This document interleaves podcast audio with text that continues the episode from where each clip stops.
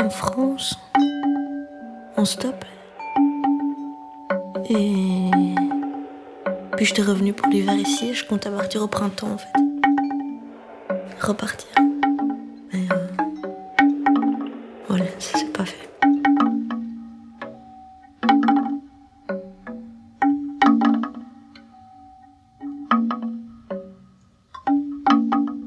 J'aurais bougé, quoi.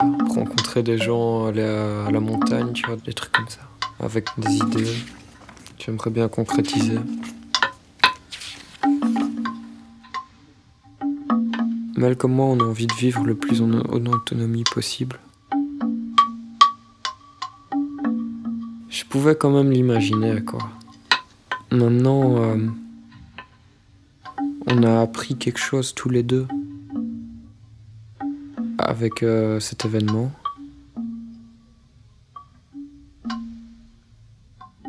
Comme toute euh, jeune fille de 19 ans étudiante, je suis allée au planning euh, où ils m'ont demandé si je voulais avorter. Et enfin, c'était la première proposition en fait. Donc, on était refroidis et, et, puis on s'est dit, bah non, on va le garder en fait, de toute façon. Ça nous est venu comme ça, quoi. Et euh, donc le premier truc que j'ai fait, c'est ça. Et de me dire que j'y retournerai plus chez ce médecin. J'irai chercher un autre. Quoi. Mm. J'ai quand même mis du temps à trouver une gynéco-obstétricienne euh, vers 4 mois qui, euh, elle... elle a fait Ah, voilà un papa. Elle, elle voulait faire des échographies à chaque fois que j'allais. Elle n'a pas parlé, elle a un petit peu parlé avec Mel, mais. Elle, a, elle avait, en fait, elle a une grille de, de ce qu'elle doit faire pendant un entretien. Et elle le fait. Et elle te demande ça va? Ou si ça va Et puis elle note. Euh, et, puis, et puis en fait, tout, moi j'oubliais vraiment de lui demander quoi. J'avais même pas le temps de lui dire que j'avais euh, un bobo là ou un truc comme ça. Sur le placenta, il y avait des taches. Comme quand on fume, elle a fait une cigarette, deux cigarettes, trois cigarettes, cinq cigarettes. Donc c'était quand même euh, du jugement et de la culpabilisation. y a pas, y a, enfin, moi j'étais déçue, surtout que c'est une, obstétricienne et que c'est un, l'accompagnement d'un moment de la vie qui est, euh, qui est quand même important et, euh, et, délicat. Et ouais, elle m'a dit vous pouvez vous mettre là pour que je vois l'échographie et puis. J'ai pas du tout senti de, de quelque chose venant d'elle qui était euh, de l'ordre de l'accompagnement. C'était très formel, quoi. C'était euh, du, purement, strictement médical. Euh. On rentre pas dans réellement dans la chose, quoi. C'est un toucher vaginal, une échographie et deux trois questions par par entretien et pour oublier moi à chaque fois ce que j'avais envie de lui demander parce que j'avais pas le temps parce que ça dure 20 minutes. Je suis allée qu'une seule fois en fait et c'était assez froid. Elle était vraiment c'était pas vraiment un suivi euh, médical euh, correct. Ni, ni, euh, ni au niveau personnel, quoi. C'était pas chouette, quoi. En fait, j'avais déjà pensé avant, mais j'osais pas aller voir les sages-femmes, en fait. Je sais pas, j'appelais pas, j'osais pas parce que c'était pas ce que. Je sais pas. Il y a eu un truc comme ça où je me suis arrêtée, en fait. Je me suis dit, ah, pourquoi pas à l'hôpital en fait Parce que j'ai effectivement été voir les visites euh, prématernité ou je sais pas quoi. Et elles sont gentilles, hein, elles sont. Euh, donc c'est pas non plus. Euh. Et puis les gens autour de moi me disaient aussi, ah, peut-être l'hôpital c'est bien. T'es sûr que tu vas accoucher à la maison? Il n'y a pas. Comment. comment Ma mère, mais, mais à la maison, mais il n'y a, pas, y a pas toutes ces machines, il a pas. C'était, c'était le symbole de, de, de, de, la sécurité en fait quoi. Et je dis, mais ça fait des milliers d'années qu'on a accouché sans machine. Donc je vois pas, je vois pas pourquoi elle serait nécessaire maintenant encore. Et puis je lui ai rappelé qu'elle euh, était née entre deux chaises. Allez, je regarde, je peux? Mhm. Il est bien là. Mon bébé, il est de ce côté-ci. Bon, il est petit, c'est difficile de dire comment il est. Hein. en tout cas, il habite plutôt là que là. Je savais plus ou moins la différence je croyais quand même que c'était dans les hôpitaux, euh, les... c'est cliché ce que je veux dire, mais un peu les boniches des médecins et tout quoi. le, fond de l'utérus arrive au-dessus du nombril. Pour l'âge de grossesse, c'est tout à fait normal. Même deux, deux doigts au-dessus, donc ça c'est parfait. Mais en même temps, je savais qu'il y avait aussi les sages-femmes comme avant. Ah bah tiens, ça c'était sa tête. Vu que ma maman Voilà, est née euh, avec une sage-femme du village d'à côté d'où elle est née. Et que c'était euh, celle qui guidait pour l'accouchement et tout. Et j'avais compris que c'était ça que Mélanie, elle voulait, quoi. Alors, je vais juste regarder si qu'il est toujours bien de ce côté-ci. Oui, oui. Il aime bien être là, c'est rigolo. Mais j'étais super étonnée parce qu'on est arrivé à 9h et euh, ça a duré jusqu'à midi. Et euh, je me suis dit waouh! Elle regardait la position du bébé à chaque fois, manuellement. Et puis c'est vrai que en faisant ça, elle, moi, ça m'a. J'ai eu aussi envie d'essayer de deviner où est-ce que, comment il était en touchant. Et euh, bah, c'est vrai qu'avant, bah, je touchais mon ventre ou quoi, mais mais je cherchais pas euh, à deviner comment serait la, position du bébé, alors qu'en en fait, on est tout à fait capable. Euh, ça, c'est vraiment un truc qui. jamais j'avais entendu ça d'un médecin ou de, ou de, ou de qui que ce soit. Enfin, Moi, j'ai le temps. j'ai le temps, je m'amuse bien. Je suis indépendante complètement. Et j'ai commencé euh, avec un mi-temps à l'hôpital, sous euh, plein de conseils avisés de plein de collègues. Et, euh, et j'ai tenu un an et demi comme ça. Et voilà, j'ai quitté l'hôpital pour ne faire plus que ça. Alors, moi, je suis Aline et je travaille pour les gens qui ont envie euh, d'un accouchement à la maison. Voilà. Moi, je me rapproche très, très, très fort de la sage-femme euh, plutôt euh, traditionnelle, si tu veux, hein, de, la sage-femme qu'on retrouverait, oui, dans le début du siècle dernier, etc. Sauf que on a les avancées techniques qui permettent de. les sages-femmes libérales aujourd'hui, elles font pas ce qu'elles peuvent. Non, on a les moyens de diagnostiquer que on prend, euh, on part sur des très faibles risques. Donc évidemment, c'est un métier euh, très chouette, très gai. C'est parfait. Voilà, donc euh, moi je reste vraiment sur cette idée que la grossesse c'est des phénomènes physiologiques. Il faut, il faut, il faut les comprendre au mieux pour expliquer aux gens ce qui se passe dans leur corps. Euh, c'est pas que le corps qui s'exprime, il y a plein de choses aussi qui se passent au niveau des, des émotions et tout ça, parce qu'une femme, elle est, une femme enceinte, elle est, elle est plus euh, perméable à plein de choses. Et puis euh, les femmes d'aujourd'hui, je crois qu'elles n'ont pas beaucoup l'habitude de regarder ce qui se passe à l'intérieur et puis de faire confiance que ça peut être normal ou bien ça peut être... euh, Voilà, laisse-toi aller et tu te poses sur mes mains, tu poses tes fesses, tu poses ton bébé, tu poses tes cuisses, tout. Et je vais juste enlever mes mains. Voilà, mais là voilà, il est, il est là. Bon, vous voulez l'écouter ou bien... Bon alors bébé, on va t'écouter. Hein.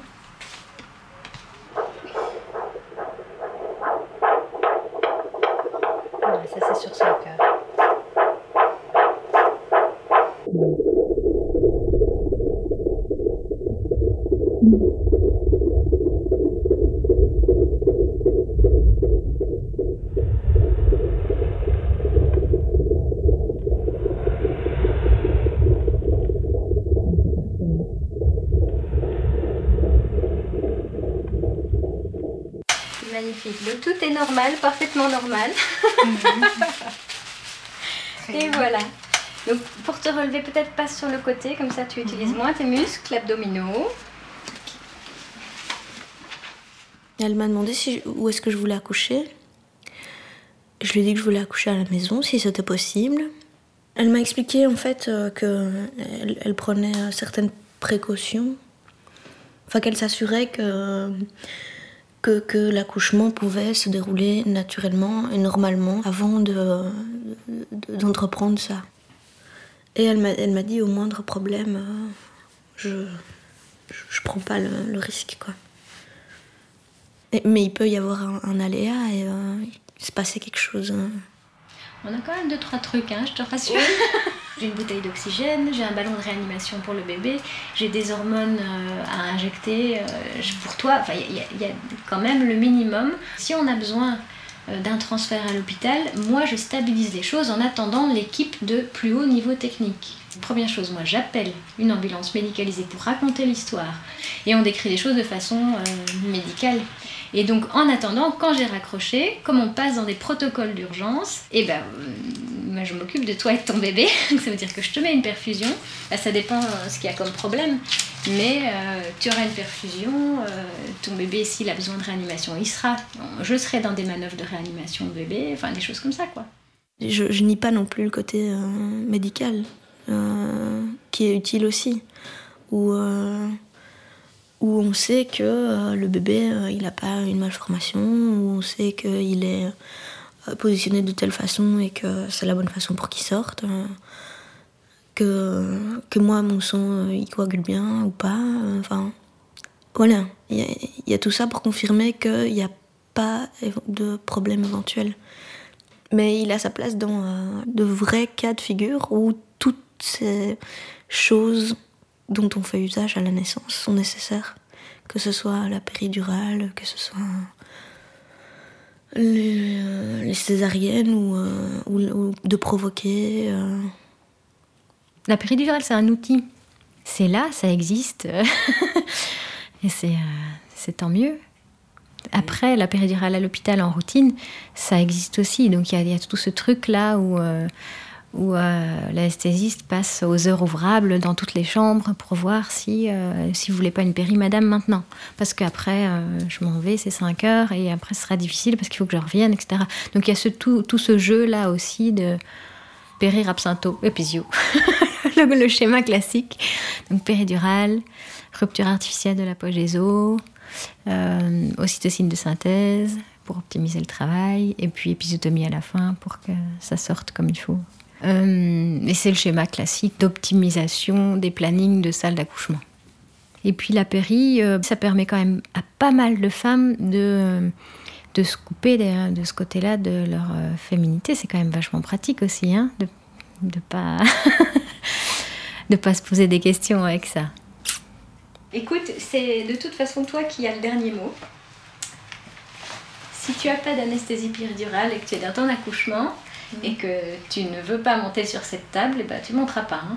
Ils auront beau faire tout ce qu'ils veulent. Tes pieds ils seront cloués au sol, euh, d'autant plus que sa tête est déjà très, très, très bas, très engagée, mm. voire même un peu déjà sortie.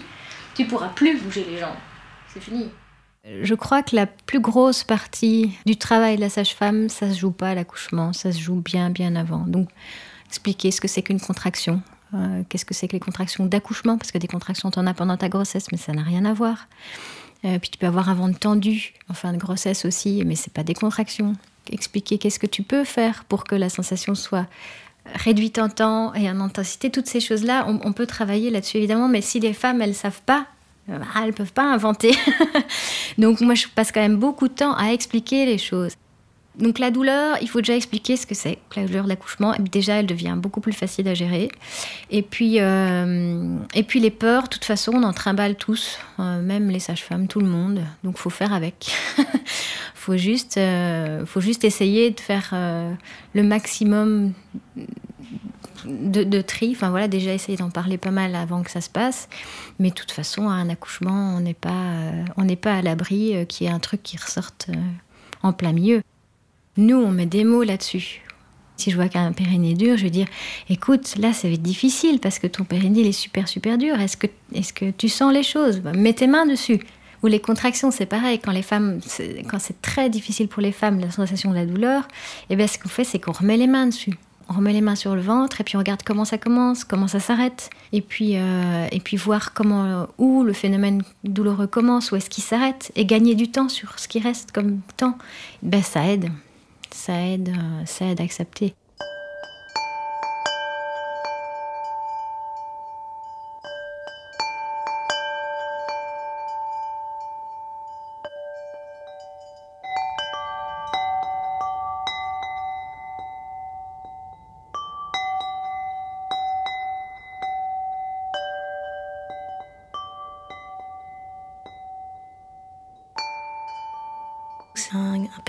Qui dit à sa fille comment surveiller la truie quand elle va accoucher?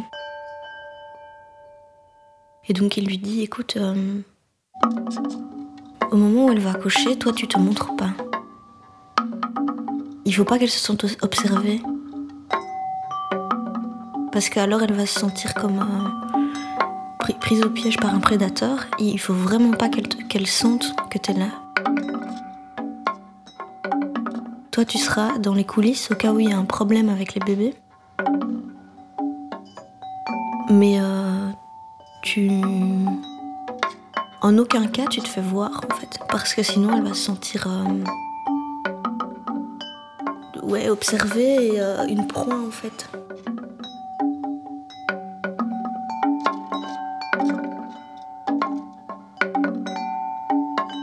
J'ai l'impression que je me sentirais aussi comme la truie.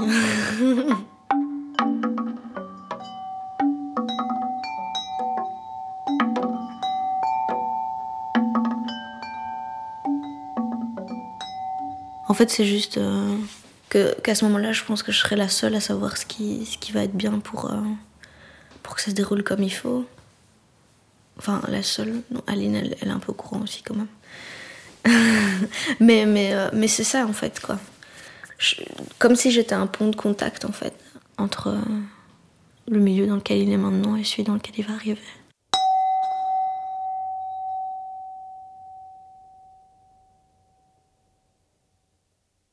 C'est très euh, grisant d'avoir euh, plein de choses à faire sur un accouchement. Donc euh, tout l'art de la sage-femme à la maison, c'est de garder les mains dans les poches. Il faut faire confiance à, ce qui se passe, à la maman, au bébé, et voir que tout le monde se met bien pour que ça aille bien, et que si on a toutes ces données-là, et eh ben, ben voilà, hein, on se rassoit et on chante une chanson, et je ne sais pas quoi. À l'hôpital, tu entres pour une raison bien précise, c'est que tu dois accoucher une fois que tu es dedans, c'est un centimètre par heure. Et si tu rentres pas là-dedans, eh ben on va te, on, va te mettre là-dedans parce qu'on sait faire. Il y a plein de choses qui sont réduites un peu à l'hôpital. Donc voilà, une femme, elle est réduite à la dilatation de son col. Euh, il y a quelque chose aussi qui passe pas mal à l'as, c'est qu'une fois que le col est ouvert, on oublie qu'il y a tout ce chemin de descente du bébé. Donc ça, à l'hôpital, euh, il y en a qui, qui y pensent, il y en a qui n'y pensent plus du tout. Donc euh, on s'inquiète un peu, puis on met des ventouses et puis on va chercher les bébés. Donc ils font accoucher les femmes. Voilà. Non, moi je ne fais absolument rien. Donc à l'hôpital, on peut se permettre d'induire des choses, donc gagner du temps sur un accouchement, etc., en sachant que peut-être que le bébé va pas supporter, etc., etc. Mais c'est pas grave parce que la salle de césarienne elle est juste à côté. Donc on va rompre la poche, et puis le bébé va faire une décélération inquiétante, et puis ça va induire qu'on part en césarienne pour sortir le bébé. La pathologie est induite par, euh, par l'hôpital.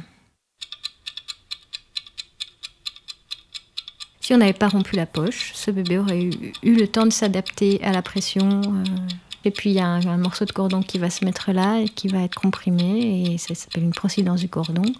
Et puis on a 10 minutes pour sortir le bébé. Avec une sage-femme qui pousse sur la tête parce que sinon elle ne respire plus. Voilà, toutes ces choses-là à la maison, euh, impossible. Hein. Impossible.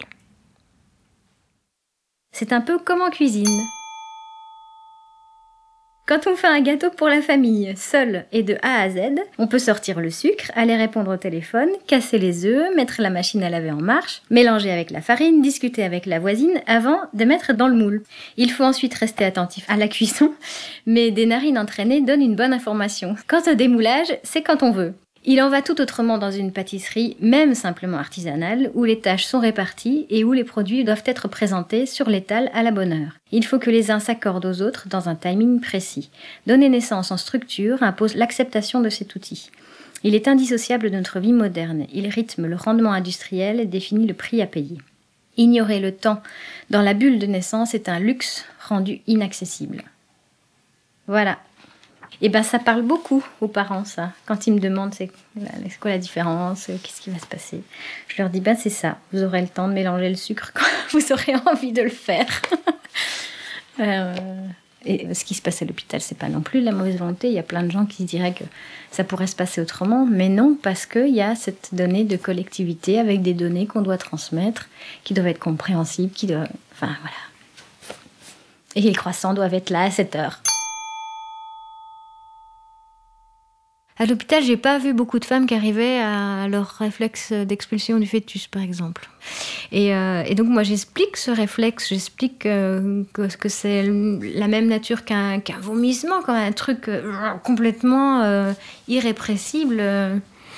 Et donc, ça aussi, ça donne confiance parce qu'on sait que c'est pas quelque chose qui va être volontairement là. On sait qu'on doit attendre ce moment-là et quand il est là, c'est ouh, mais euh, voilà, il y a tout ça. Il y a le fait aussi que les femmes sont tout à fait libres de, leur mouvement. Et puis, et puis, ça aide les bébés à se mettre bien, à progresser comme il faut. Euh, voilà, monter les escaliers. Pourquoi il n'y a pas des escaliers euh, dans la salle d'accouchement?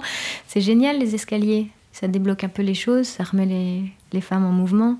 Même quand, on sait, même quand elles sont fatiguées, elles veulent bien monter les escaliers. Une femme, il faut qu'elle se sente en sécurité. Il ne faut pas qu'elle se sente observée. Il faut qu'elle ait bien chaud et euh, pas de stress. Pouvoir, euh, pouvoir se mettre dans, dans cet état-là de... Comment tu appellerais ça, toi? D'accouchement.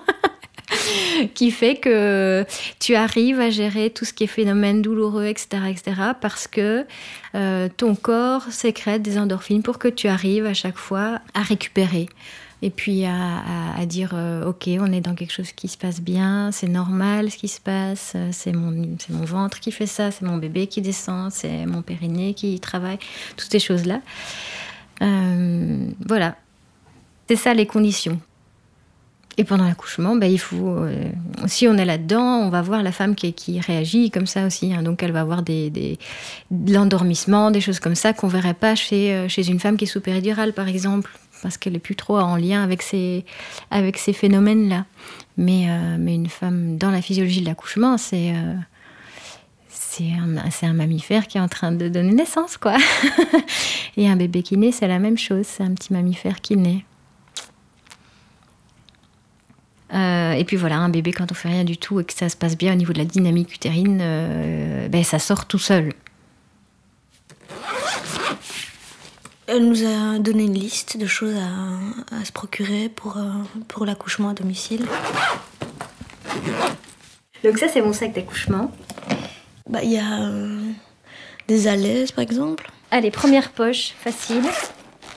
De protège-slip. Une petite bouteille de teinture mère de calendula. Des souris, du sparadrap. Des seringues, des fils, du désinfectant. Pchit, pchit des doigtiers stériles, des compresses stériles, deux trois culottes enfilées, un spéculum et un stéthoscope pédiatrique. Une protection euh, genre rideau de douche ou bâche euh, en plastique euh, à mettre sur les fauteuils ou, ou, le, lit au cas où. Un Doptone qui est un petit appareil à ultrasons pour écouter le, le cœur du bébé. J'ai toujours aussi un stéthoscope de pinard qui est un bel objet en bois parce que ça ça tombe jamais en panne. Voilà. Oups. Des bassines, bah oui, pour tremper ses fesses, pour détendre le périnée et aussi une autre pour, euh, pour euh, recueillir le placenta. Une boîte magique où il y a tous les instruments. Allez, je l'ouvre. Et donc, qu'est-ce que j'ai là-dedans? Bah, J'ai un ciseau courbe, un ciseau à épisiotomie, dont je ne me sers pas pour faire des épisiotomies, mais pour couper les cordons parce qu'il coupe très bien. Des couvertures pour, euh, pour le froid du bébé et pour le froid de moi si j'ai froid. Alors, ça c'est une petite trousse où il y a de l'urgence. Ça c'est une petite trousse que je prépare pour chaque naissance. J'ai une poche à perfusion, des cathéters de deux tailles différents, un ballon de réanimation, une bouteille d'oxygène, un garrot, euh, des aiguilles et de l'anesthésion. C'est une liste de trucs quoi. Des amniostiques elle laisse l'imagination aussi à, ce qui pourrait euh, me, rendre à l'aise en fait. C'est, Un amyotome, du syntocinon. Il y a un lit de personne. Du misoprostol, du cytotec. Une commode, une armoire, une autre commode pour les affaires de bébé. et, euh, et un berceau. Voilà, c'est tout. Mais concrètement, ce sac, je ne m'en sers pas souvent.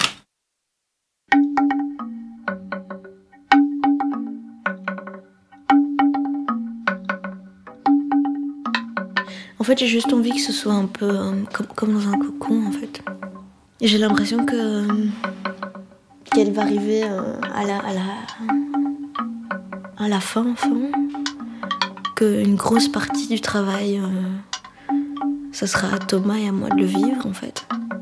et que et qu'elle va arriver au, je vais dire au moment de couper le cordon, mais que bah, elle va pas être là pendant toute la journée à attendre.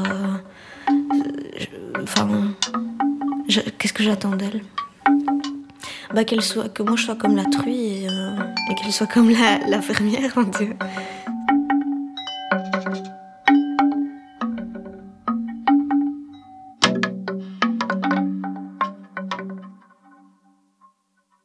C'était un vendredi et je me suis pas rendu compte que Mel, elle avait euh, ses contractions, ces vraies contractions, quoi, celles qui, qui veulent dire euh, le bébé arrive, quoi.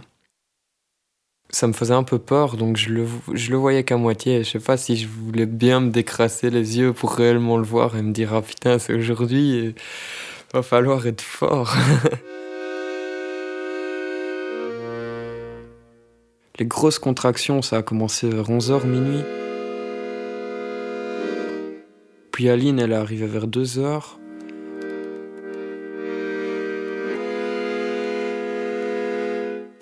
Et quand elle est arrivée, elle nous a rassurés tous les deux. Au début, c'était un peu en désaccord entre elle et moi. Je la stressais, je pense. Et on n'arrivait pas trop à. Enfin, on n'était pas trop en accord au début. Et puis. euh, moi, j'essaie quand même de faire les choses bien pour elle et tout. Bah, je t'avoue, au début, euh, je me mettais un peu dans un coin. je regardais. Et j'étais un peu là, putain, mais. Donc, je préférais euh, fermer les yeux, écouter ce qui se passait, être attentif, mais en même temps, être un peu en état de somnolence pour me reposer parce que j'étais crevé. Et que, en plus, euh, avec toutes ces émotions, ça me fatiguait aussi, quoi. Enfin, ça, ouais. Et, mais après, il y a eu des moments où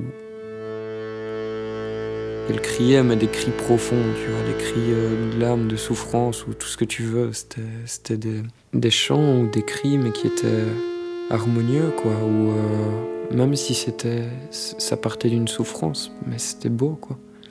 Ça m'émerveillait même, en fait.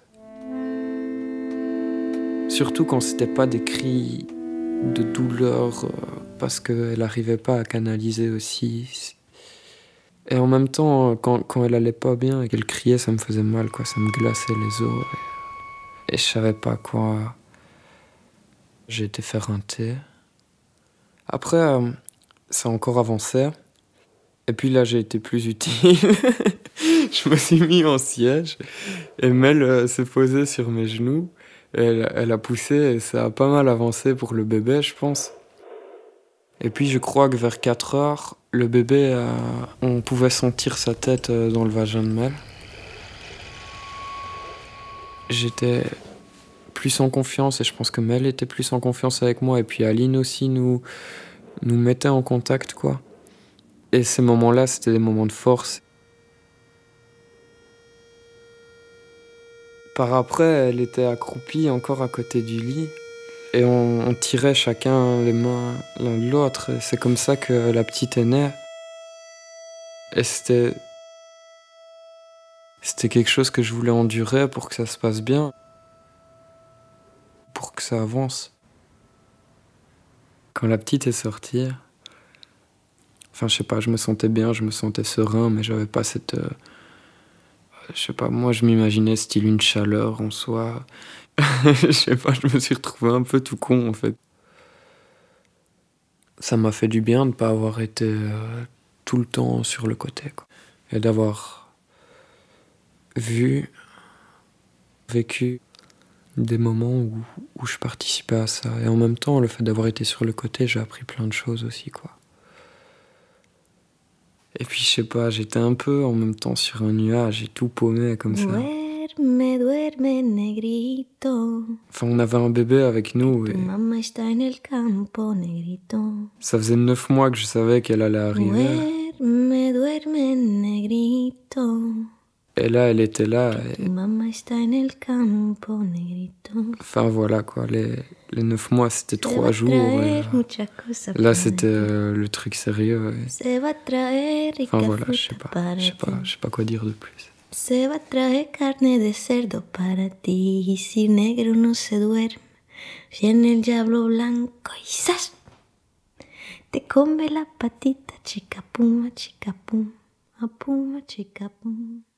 Je sais pas, c'est c'est euh, un moment de, la grossesse de confirmation de toutes ces choses-là, en fait. C'est un retour euh, à, à certaines choses qui sont vachement essentielles, en fait. Comme si c'était une évidence d'accoucher, en fait, finalement. C'est déjà accepter cet enfant, en fait, à sa façon de venir au monde et pas à la façon la plus simple pour tout le monde. On sait faire des choses par nous-mêmes, pour nous-mêmes. Et ça, c'est quelque chose que j'ai. Je pense qu'il m'a fait du bien à moi, comme à Mélanie, comme à ce bébé, parce que elle est née chez nous. Ce qui est encore une, une équipe, on va dire, assez intime. Et il y a aussi cette chose euh, de base et d'autonomie, quoi on a appris quelque chose tous les deux. Enfin, tous les trois même. Parce que je pense que le bébé, en naissant comme ça, ça va, ça va aussi euh, la faire partir sur d'autres bases que si elle était née à l'hôpital, quoi. Moi, on m'a provoqué. euh, Enfin, voilà, c'était péridurale et tout ça, donc. euh, à mon avis, ça, ça joue déjà sur le caractère et tout, quoi. C'était un apprentissage, quoi. Un apprentissage de la vie. Et pour ça, c'est. Je trouvais ça important que c'était à la maison. Après l'accouchement, ben, on a formé un petit cocon, quoi. Connaître les premiers jours de son bébé à trois, quoi. À l'hôpital, j'aurais fait quoi? Je... Ça aurait pas été le même, quoi. Ça remet les yeux en face des trous, quoi.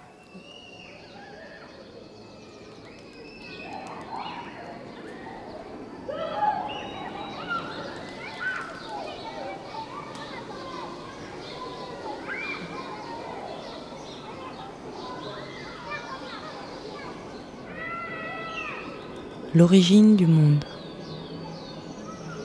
Un documentaire d'Elisa Robet. Une production empreinte de l'atelier de création sonore radiophonique. Montage et mixage Yvan Hanon. Avec l'aide de la Fédération Wallonie-Bruxelles.